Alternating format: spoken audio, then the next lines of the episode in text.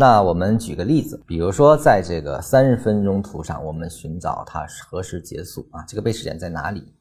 三十分钟，A 大 A B 大 B 全部形成啊，现在在一个 C 的运行中，那我就可以找到这个 C 的起点，这个 A 零，这个 A 零是什么？我们后期还会再讲啊。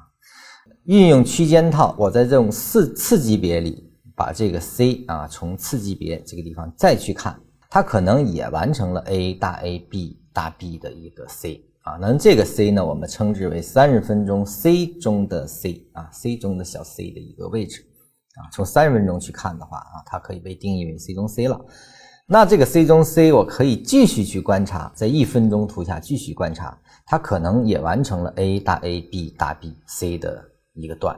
也就是说，当这个一分钟的 C 杠 C 杠 C 完成之后，就是这里面你可以再用秒级别再去看啊，那是那就是说你的精细的问题了。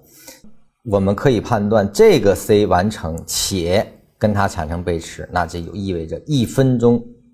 这个走势可以结束，那这个一分钟结束，也意味着五分钟的整个结结构可能结束。那这个五分钟结束，也就意味着三十分钟这个结构可能结束。也就是说，我通过最低级别的不断拆分的细化的这样的一个呃拆分啊，我就可以从一分钟的走势结束，就可以推导出来三十分钟可能结束于此。那么这个三十分钟的结束，这个点就可能是背驰点。而后我们再看 C 段跟 B 段是否发生了背驰，来去决定这个地方我们去还是留。这就是区间套的一个运用，就是它是一层一层的都能找到结构的相似性，而后通过不断的缩小范围，我能找到最终的那个位置。当开始学缠论的时候呢，我当时是用的波浪找到的，呃，三千四百。七十八点的那个拐点啊，但是这个位置的时候啊，当时只跌了八点，在高位往回跌了八点的时候呢，就缠论的高手说，整个的幺六六四的整个结构全部完成了，这个就是缠论的区间套的一个非常经典的运用。当时我对这个判断呢，虽然跟我的用其他手段得出来的结论相似啊，但是我还是很震惊，因为我我是。当时是没法做到这么精准的判断的啊，所以这也是当时启发我去，就是震撼到我啊，去想学缠论的一个原因。现在回头去看，它其实只是区间套的一种运用方式所得至的结果。所以说，区间套可以让我们对行情的把握非常精准。我们看一下具体的运用啊，其实刚才已经说过。当我们用区间套观察的这个，比如说我们用区间套，其实呢也是可以找线段的背驰的啊。刚才那个案例是指这个一个走势啊，我们锁定 C，锁定 C 中 C，再去锁定 C 中 C 中 C 啊，来去锁定的。那么我们比较段呢，当它锁定完之后，比较段呢是它的呃小 b 和小 c 的比较啊。那么盘整呢，我我们可以用小 a 和小 b 来比较。啊，那趋势呢？我用 C 小 c 和小 b 啊来做比较。那么同样的方法，这个区间套运用依然是可用于这个线段走势的运用，也依然是可行的。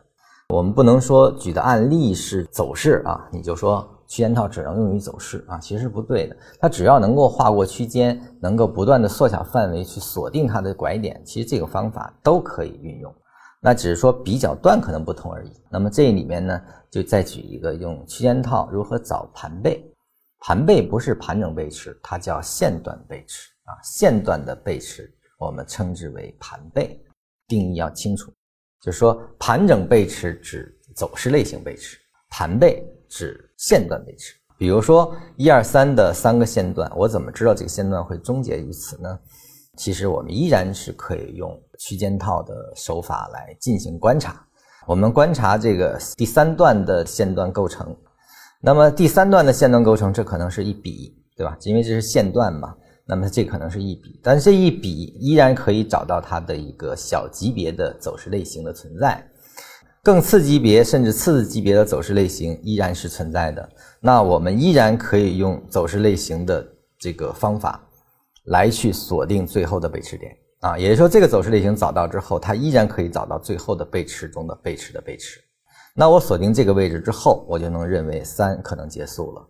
而后我再用一和三这两笔的运动空间进行比较，我就知道哦，它与它可能是背驰的。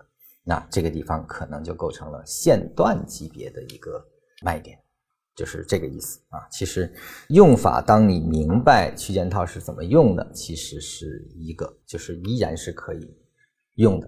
包括在这个中枢构建中，这个中枢的下上下，比如以一个向上的运动为例，我们的比较肯定背驰的比较啊，我们依然是可以用这个相似段进行比较。那么一个向上运动，它的中枢构成是下上下，那我第一个下和第二个下进行比较的时候，依然是可以用区间套啊。我在中枢内进行依然是可行的，其实只是个拆分问题。